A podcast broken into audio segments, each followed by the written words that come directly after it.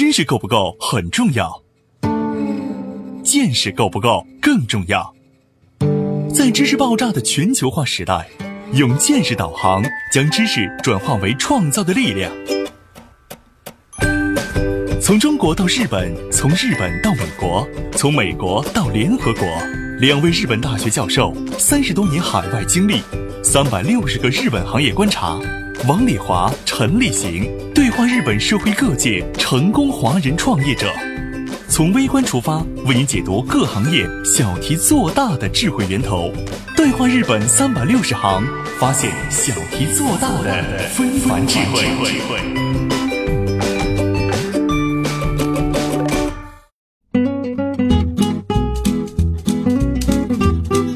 大家好，欢迎您收听今天的对话日本三百六十行，发现小题做大的非凡智慧。我是王丽华，对面的是日本关西学院大学社会学博士生导师、日本著名社会学家陈立行。陈老师你好。你好，咱们至今为止讲了好多小学、中学、幼儿教育啦，还有怎么自律这些方面。我们两个人都是大学的老师，我是在大阪电气通信大学的综合信息学部的数字游戏学科。今天我想跟陈老师聊聊我自己的大学，我的专业谈一谈。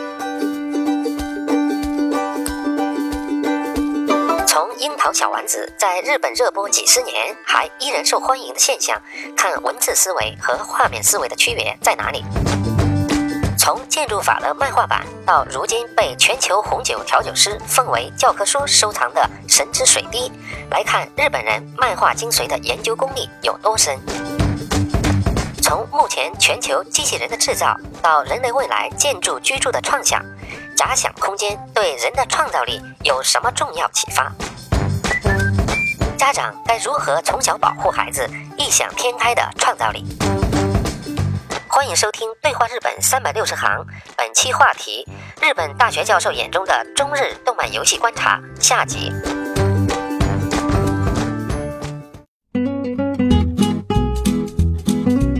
动画片电视剧它有几十年的持续性，对，不断不断。这个持续性呢？就要求这个团队，嗯，也能够一直是在做这件事情。对，那么这个团队一直要做这个事情，为市场提供了这样的作品以后呢，观众也有这个需求。对，就是说我一直跟着他，我一直都看。比方说上家一三，樱桃小丸子，樱桃小丸子都是几十年了。印象中是我女儿他们小的时候就看的，对，他们小孩的时候两三岁、三四岁就开始看，对。那么现在他们已经都二十多岁，快到三十岁了，他们还在看，还在看这个新的。我很少看到我们中国能有一个连续剧能够持续，甭说是几十年，我就说十年的都没有。对，日本的漫画有一个什么特点呢？因为它是画儿。这一幅画里面包含了多少话语呢？啊，没有像小说全是文字，或者是其他东西要有好多文字。他一幅漫画的时候，就只看这一幅画，就那么几个词儿，里面包含的意思可多可多了。我举例子是有个叫那个叫做 One Piece，那 One Piece 海贼王，海贼王哈，One Piece 呢是一整套哈。对。然后我女儿和我儿子都看着吧，都直掉眼泪。嗯。然后就跟我说说妈妈可好了，我一看他们两个都那么感动，那我说我也拿来看看。我一看，我看不懂，对他的语言都不一样。不是，我看完以后，我说这没感动，感动。我们我们没有这个思维方式，那个没从小看的话是理解不了的。啊，是吧？就像你刚才说，我们的思维还是靠语言思维，对，尤其是我，我还是要靠语言进入语言以后到脑，我就看他这个漫画给我的信息，在我的脑子里构不成什么的。你没收到那么多信息，对，所以这个就是。现在的年轻人，嗯，他们都是从漫画这个时代长大的，对他们来讲，这里边的信息太多了。是日本人最厉害的，就是因为他的漫画的历史很长，然后研究的也到位嘛。一幅漫画里面包含的信息啊，你都不可思议。哎，你说要是这个，我想不想这个。我就发现日本人好多人，你不用跟他说话，嗯，他没听你说话，他就到这个屋一转，谁也没说什么，他也没听什么，他就能把下一步的事情，就好像把你有点理解的那个，对对对对，我就过去我对，这个能力，这个是视觉能力。实际上哈，我们搞视觉的人知道，人接受信息最多的还是视觉，呃，就是理解一件事儿，眼睛的视觉理解力是百分之七十。所以呢，有的时候我们从小到大一直在看东西，经验也留下来的那种。一看那人就是外国人，一看这人就是中国人，为啥？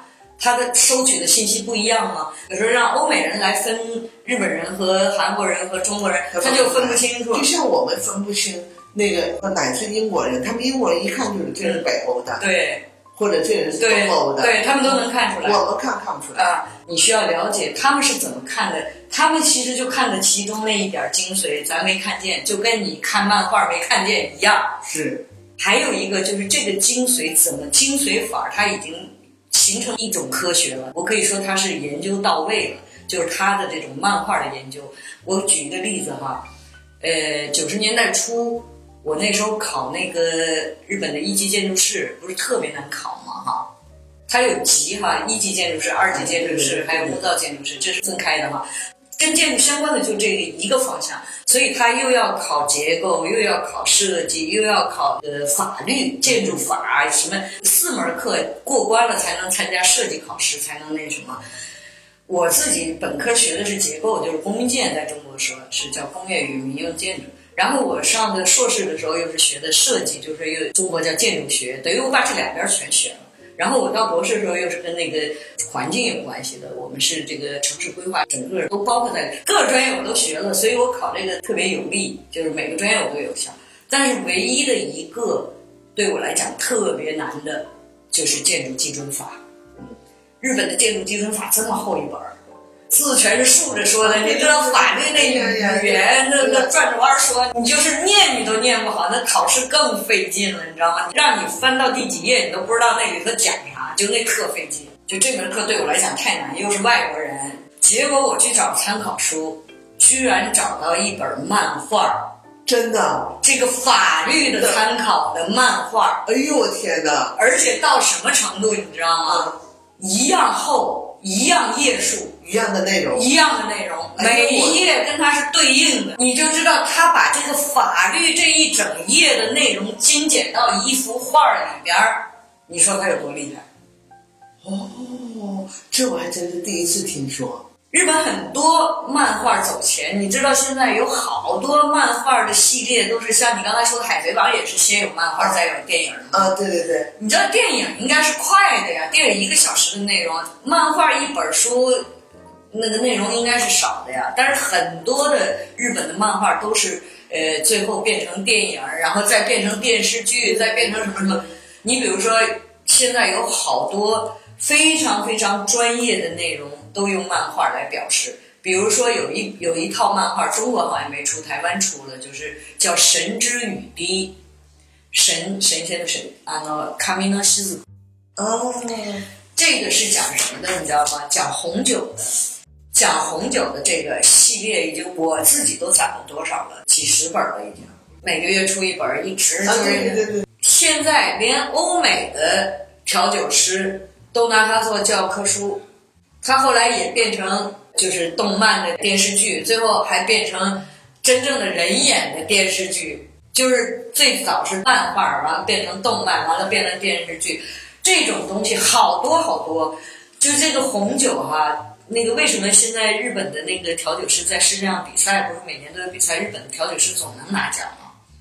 嗯，连他们都拿这个做教科书了。就是他讲的内容太深刻了，就真正的专业的东西都在里面。不，而且就是说，他能够用一幅画把这一页纸的内容、语言的内容全通过，全通过画。而且最后呢，你考一，建国这一年就过去了，就是看这个看的文章。这个是我的一本参考书，当然还有类似评分。不是啊，就是他这个漫画里边一页的漫画，就把那一页的文字全全都表现出来，而且让你能够理解。对。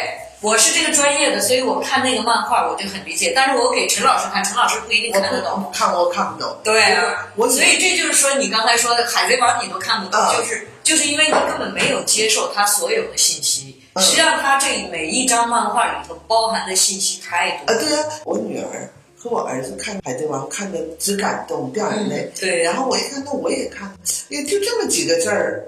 对，就这么几个字儿。你要是说用你的专业社会学必须用语言来表达的话，你就这几个字儿太少了。不是，我不知道，所以我就我我就捕捉不到他的这个画里面的信息。对信息，就这个呢，可能跟日本人的思维。那么日本人他是这么思维，而且日本的漫画现在对世界的影响都很大。对。那么现在呢，这些人们的思维方式，就是人家大部分人是能够捕捉到这个画里面表现出来的信息的。对。那么今后呢，随着他们年龄的增长，在各个领域，这个漫画都可能用得上。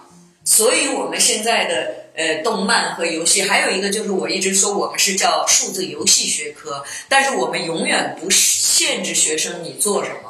所以到毕业设计的时候，有人做漫画画漫画，有人做游戏，有人做动漫，有人甚至做手工的这个这个，比如说手绘画或者是手工的什么艺术品，做什么的都有，不受任何限制。设计的人最重要的是什么？是发想，你的想象力。想象力如果被很多东西固化的话，可能会影响你的想象力。过去日本的很多动漫，比如说那些什么，我们都知道那个铁臂阿童木，呃，什么机器猫，嗯嗯，你发现没有？现在好多做的机器人儿都是那个形象。嗯，对对对对对对。呃，那个时候没有这些东西啊，现在才有的。呀。那他们怎么能想象出来呢？实际上，现在的机器人是因为受那个启发才做成现在这个样子的。对，这个有道理啊。因为这些现在这些人开发机器人的人啊，他们都看那个，都看着铁臂阿童木，都看机器猫长大。对对。当时那些东西，它是一种虚幻的东西。对。现在随着技术的这种越来越能够实现的可能性大了。对。所以我们我们那个理事长就说：“你看。”你是做三 D CG 的，实际上就是做假想空间。假想空间的话，你在里面发想是无限的，不受任何限制。也许现在实现不了，你做一个建筑，你建筑完全可以在这里做呀。你做完这个建筑，也许几十年后一一点一点就成功了，就可以应用了呀，可以变成实际的了。这么理解，我倒觉得这个人说的话有道理。所谓搞建筑，是我们已经速成的概念，对继承概念。对脑子里这个建筑要有什么？建筑要要有房子，要有要有窗户，要有门，要有什么一个大楼什么的。对，已经这是我们的继承概念，对固有的观念化了的概念了。对，但这种概念呢，在现实社会中你是很难一下子突破的。对，那么在这个假想空间，你就可以随便的想，你可以，你甚至你可以把房子做成个。做成个气球，对，或者你把房子做成一个呃什么东西都可以，你随便去考虑吧。对，那么这个东西呢，它可能将来随着这种技术的发达和人的变化，有可能会实现。那如果现在要想了的话，如果一个房子，至少是我现在是在想，就是从搞建筑这个角度来说，如果自己的一个房子，我可以变成一个，把它像折叠房一样。对。对吧？那你看，如果你在空在这个这个空间，在这种假想空间就可以实现。对我把这个房子我变成一个折叠房，那就好办了。我旅游出去，我走到哪儿的时候带着家走，对呀，我就不必要去住这个这个 hotel 了。对，我就把我这房子租什么地方，把它这个打开就行。一打开，呃，你看我就这么点一下，你不是这个专业，你都可以有这种发想。实际上教育。在这个上，哎呀，这个是我根本就不懂建筑。啊，你一说这个假想空间，它虽然它不能实现，但是这个东西它对于启发人这种所谓的创造力，嗯，是很有帮助的。对，因为你在现实社会中，你的创造力、你的想象要受到很多很多很多所谓的条件限制。对，那么你在假想空间，你可以。随便对去想，对，随便去做，对，对不对？但是至于能不能实现，至少能够刺激他们说往这个方向有没有可能实现，他会考虑，他会考虑。那么我就现在呢，因为我又不是学建筑的，我现在想，我做一个折叠式的房子，至少搞建材的人开始动脑了。对，为什么呢？折叠式的建筑，它需要很多材料。这个建材和现在的你的水泥钢管是用不着了，对，对不对？那么这种建材的人，我有了什么样的材料以后，我就可以建一个折叠式的房子呢？对，所以他就要考虑嘞，就会开发新的东西嘞，这都是一连串的。对，嗯，实际上这个今后我也想，就是说每个专业都想讲，因为我自己是学建筑的。实际上建筑的教育，中国和日本也不同。就这种发想教育，在日本的建筑教育上也是最重要的。你比如说一个特简单的例子，在中国学建筑毕业设计的时候，是给你一个课题，老师给你一个课题，然后你根据这个课题去设计。比如说这次毕业设计，咱做医院。啊，那你就去设计医院。嗯，在日本，任何毕业设计没有老师给出课题的。那这个实际上呢，哈，我就是特别有感觉，这就是中国和日本现在呢，它区别就在那。中国呢，人家不是经常讲中国人实用主义嘛？嗯，就是中国人如果没有实用这个目标的话，就绝对不能行动。他会觉得什么呢？我说有用啊，对，对，嗯。但是你知道，一个设计家就是我刚才讲的，他一定要有发想力。我其实刚来日本的时候，就八八年的时候，我去大阪大学，那个就一个特吃惊的地儿，就是看我们那个时候的本科生四年级毕业的时候做设计，其中一个学生他做了一个在海上的一个坟墓公园儿。就是坟墓这种东西，日本人跟中国人是一样，美国还好，就是说坟墓不是那么可怕哈。这边呢，就是呃，有点可怕的那种感觉嘛，就是跟东东方人都有这个概念嘛。它做成一个纪念公园儿，嗯，实际上是坟墓，但是呢，又不想占用城市空间啊或者什么，而且它可以在海上漂，可以固定在哪里，然后你可以在上面玩儿，可以那个什么，但实际上是去纪念一个搞一个纪念活动才去这种公园儿。他的发想什么时候实现不知道，根本就没有课题，是他自己学生自己想出来的。嗯嗯。所以我当时就特吃惊，也是从中国刚过来嘛，那时候根本就不知道。你这是说的什么呢？这有可能吗？就是对，有什么意义啊？后来我才发现，所有的搞设计的老师从来不管，你自己去找课题啊。然后他这种课题呢，反而被老师特别在行。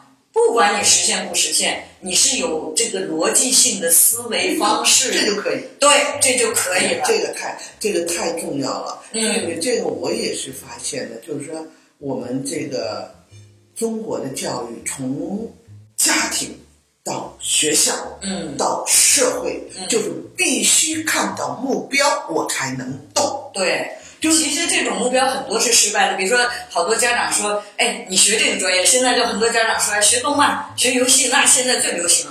谁知道三年、五年、十年以后是什么样？对呀，啊。可是呢，他如果说注重尊重孩子的创造力，咱们中国总说你得有创造力啊，你创造力。可是我们的孩子的创造力呢，基本上就是在家长小的时候，小学。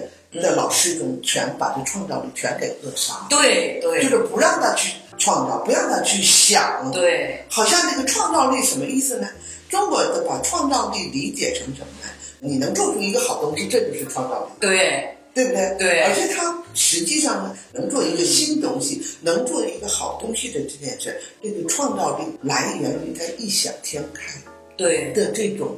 想法，嗯，因为咱们从小的时候，家长就不允许孩子异想天开。对，你看，就像学画画吧，太阳在在在在上头，小草在地下，对，就都告诉你啊，太阳在地。我不懂，我后来我认识一个画画画家，他就说，他说其实画画的时候不应该教孩子这些，对，你就是让他自由想象，自由想象，孩子的想象力非常有意思。说说这个这个太阳院在什么地方，就在什么。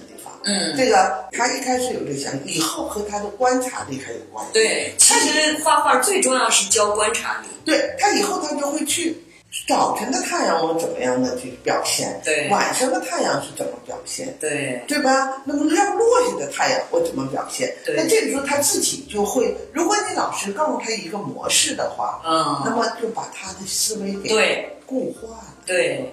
所以呢，我们这个专业，日本唯一叫数字游戏的这个专业哈，现在招生的时候不分文理科，进来的学生是不分科的。哦。所以这就是说，好像在中国要说你是学游戏专业的，你不做游戏都不可能。就是你只要用和动漫有关的表现形式，把你的想法表现出来就可。我并不拘于你。一定要用这个工具，对，你也可以用别的工具，对。但是我更为重要的是要看你用这个工具把你的什么东西表现的好还是不好？对。稍事休息，马上回来。对话日本三百六十行，发现小题做大的非凡智慧。对话三百六十行官方微信公众号已经开通，如果您有想要了解日本的相关话题，可以通过微信公众号给我们留言。微信搜索“对话三百六十行”，是阿拉伯数字的三百六十。关注“对话三百六十行”微信公众号，收听我们节目的更多精彩内容。感谢您的支持。游戏不再是简单的娱乐消遣工具，它可以协助人们获得愉悦、学习、理解、缓和情绪、吸收最新知识等。当前日本在游戏应用的领先研发理念有哪些？日本如何把游戏和医学专业相结合，解决医生诊断、患者康复治疗、医疗手术事故、医学管理等方面的难题？目前，游戏已经成为尖端领域的应用之一。未来会在模拟练习、军事训练、太空训练、建筑设计、教育、医学等领域发挥更大的作用。欢迎收听《对话日本三百六十行》，本期话题：日本大学教授眼中的中日动漫游戏观察下集。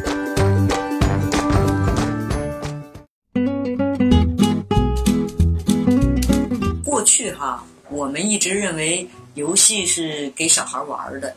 咱们刚才就已经讲到，现在游戏在日本，因为漫画这种文化带来的游戏，已经不是光给小孩玩的，而是什么年龄层都有可能用游戏来帮助他调整这些呃苦恼的事儿，或者是理解理解这件事儿，对，理解或者是培训。对，不光是缓和他的这个情绪的问题，还有一个对新的知识的吸收也都在都可以，对吧？嗯，所以呢，我们当初自己都对游戏有点看低哈，就是刚开始的时候，现在已经到了什么程度哈？你想，过去这种最先进的这种研究领域吧。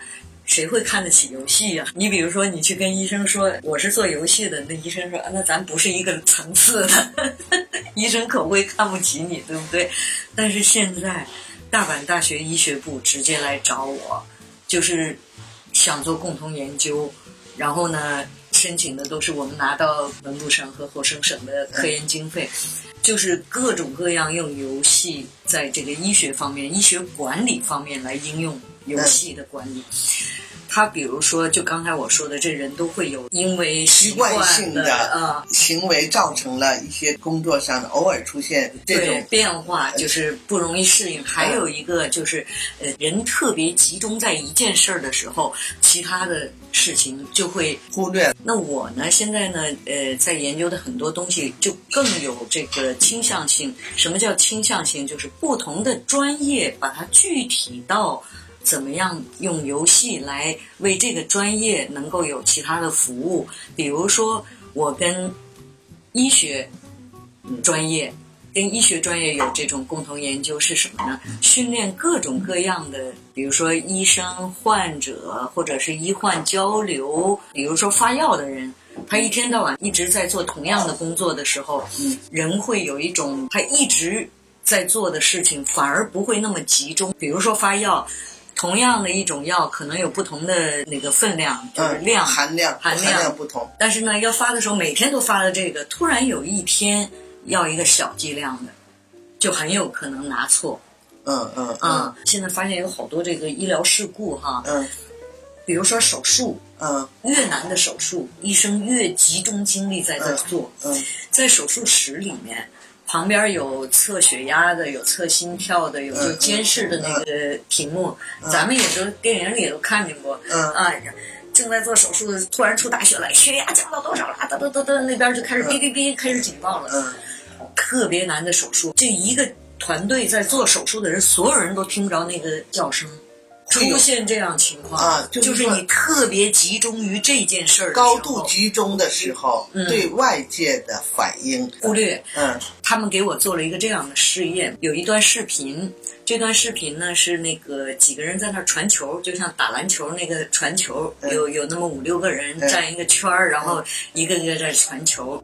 这个视频是心理学上的一个测试很有名的一个视频。嗯，他跟我说，他说的你先看一次哈。嗯。呃，你数一下他们一共传了多少次球。嗯。啊，我说好的，我就在那儿认真的数一二三四五六七，数完了，他说怎么样啊？一共传了多少次啊？我说好像传了五十次左右哈。然后他们说，哦，你还真不错，呃，就四十九次，就差一次。但是我让你看这个视频，根本就不是这个目的。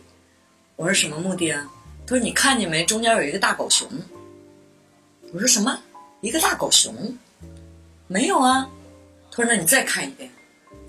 又给我看一遍，我自己吃惊的哟。你知道什么情况吗？嗯。中间一个人穿了个狗熊的那个衣服。嗯。从这头就是人家在那儿传球的时候，他从中间插过去，还还跟着镜头这样。你都没有看到？没看着。我就说，哎，这怎么可能？这么大一个人怎么会看不着啊？他说，如果你知道这件事儿，你就看到，你就看到了。他说，你知道世界做这个心理学这个测试的时候，嗯，百分之七十人看不着。高度集中的时候，对外界的反应就钝化了。对，所以呢，他就让我做一些小的游戏。让医生训练，就说我在特集中的时候还能注意到旁边的东西，因为医生也不知道我们能做什么样的游戏，我们也不知道我们什么样的游戏能适合医生。嗯，我们做了好多调查，比如说医生什么样的人才玩游戏。他哪有时间坐一晚上在那儿拿计算机去啊？玩游戏对呀，所以呢，这个游戏要在医生休息的地方，比如说值班的那个地方，或者手术刚下来想休息的时候，那些状态，我们先要从设备，先从这个设置位置都开始考虑，就调查了整个一大套，就说等于也是一种研究，就是研究医生在什么时候希望放松。他那时候就是困的不行了，想睡觉，你做啥也没用，对不对？对对对。啊，他几个小时的手术下来，如果用这个的话，还能减轻他的那个什么。所以我们最后调查出来以后的结果，再开始去开发游戏。再难的游戏不能超过三分钟，他就玩一次三分钟。但是呢，它有重复性，他可以一点点觉得，哎，我越来越能注意到旁边的东西了。我们现在做的游戏就是，你说你要得什么成绩的时候，你要很注意这个主画面，但是这主画面旁边呢，其实有一个根据主画面的变化的时候，有时候会突然插进一个更重要的一个什么点，然后看你注没看你注没注意，而且我们还做一些试点追踪，你就是在看屏幕的时候最注重在什么地方？我们还调查这些医生在玩游戏的时候最注重的看的是什么东西。我们能测试它的轨迹，就是它一直玩完。所以呢，我们做很多很多的研究，最终就为做一个游戏特别精力集中的时候，也能突然有一个声音能够对它那边一哔哔哔叫，它能反应。这种训练的游戏，还有一些什么，比如说手术，我现在在做那个前列腺的，就是患者学习用的游戏。你知道这个前列腺有一个前列腺癌的有一个特征，就是全是净是老头儿，对吧？年纪大的人，你给他讲很多专业的东西，他根本听不懂，然后他还特别不安心。他去看医生的时候，医生要花的讲解时间就要比年轻人要多很多，要反复的讲解，他都不一定能理解。还有一个，现在要如果做手术的话，必须要病人全理解了才能签字，才能同意做手术。就这个，医生给我们提的就是说，怎么能够让病患更。容易理解，而且回家还能复习，就回在这儿看完了忘了，回家复习。嗯，然后呢，还能够缩短这个给你讲解的时间。嗯嗯。嗯那我用游戏和视觉的手法，然后他们现在现在是什么回事？啊，现在呃，你如果做手术会怎么样？如果不做手术会怎么样？做手术是什么个手术？手术室是什么环境？所有东西都给他讲。就是老人至今为止问过的问题，我们全把它收集出来。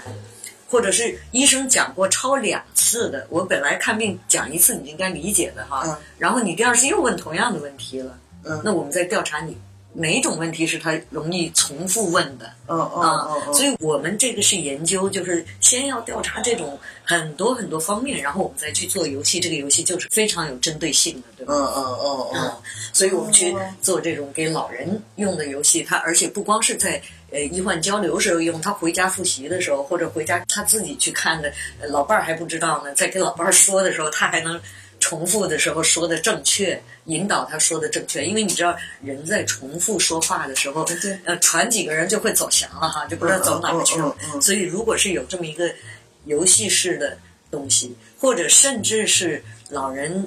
要做这个时候，他都能通过这个游戏第一次做得六十分，最后全懂了得一百分的时候，他再去看病的时候，医生都会轻松很多。可以有预习的，也有复习的，各种各样的游戏。嗯，我现在跟医学方面做的很多很多游戏，这也一直在做。嗯，所以呢，现在呢，就是你比如说技术上。呃，过去的游戏可能是在计算机上或者游戏机上或者手机上，现在呢有更多的方式了，就是外带配置的，比如说 VR。他们医生一开始跟我说的时候，呃是想做游戏，但是呢，还有一点就是说，哎，现在特流行 VR 虚拟现实。嗯嗯，那用了先进技术多好啊！就是那意思，就是咱们能不能把这个最先端的地方？那我也是做了很多调查以后，最后我给他说，V 二可以用在你的学生教育上，比如说你前列腺癌怎么做手术给学生的那个模拟，而且是同步，而且我这个也现在正在研究中，有好多技术上的还不能太提前公开的很多东西。但是你要是说给这个患者用。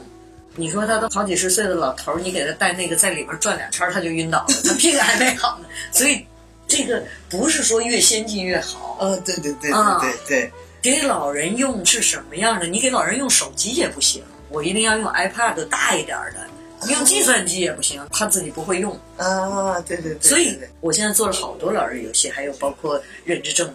预防的游戏啊，什么各种各样的游戏都是有根据的，不是你一拍脑子就说哦，我做一这游戏给老人用行不行？不是那么简单的事儿。嗯嗯啊，所以呢，这个游戏其实现在我就跟我的学生说，你们现在可以很自豪的说我是游戏专业的，并不是因为游戏挣大钱，而是游戏现在真的有用，真的可以在各个行业、各个领域发挥作用。还有一个就是很多游戏现在可以自满的说是。很多其他先端专业的领先的东西，为什么？你比如说现在模拟手术啊、远程手术啊这些东西，最开始只能在游戏上做，你还没成熟的时候，能到真正的地儿去做吗？啊，对对对。啊，所以我们游戏当时，呃，因为做成游戏可以模拟宇宙，可以什么机器人打仗，什么都可以。现在你就可以真用在这些军事上、宇宙开发上。现在不都已经在用了吗？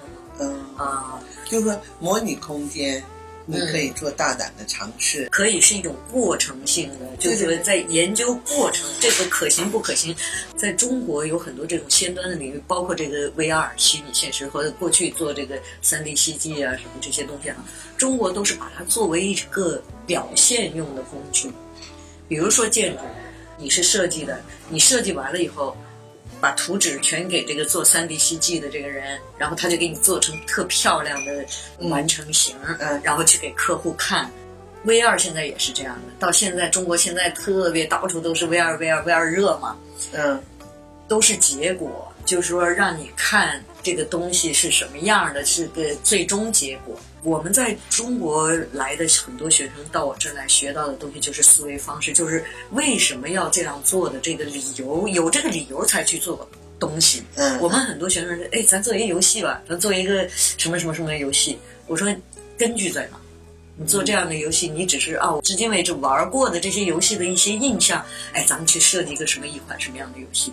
其实我们在做任何一个游戏的时候，当然。”我们这种做研究型的这种游戏的时候，那就更重要的是前期的这种调查策划。你为什么要这么做？是不是真做了就好？最后还要检测结果的，这这是一套东西。这是让他们到当研究生的这个阶段，是学一种思维方法和研究方法，这是最基础的。怎么去先调查？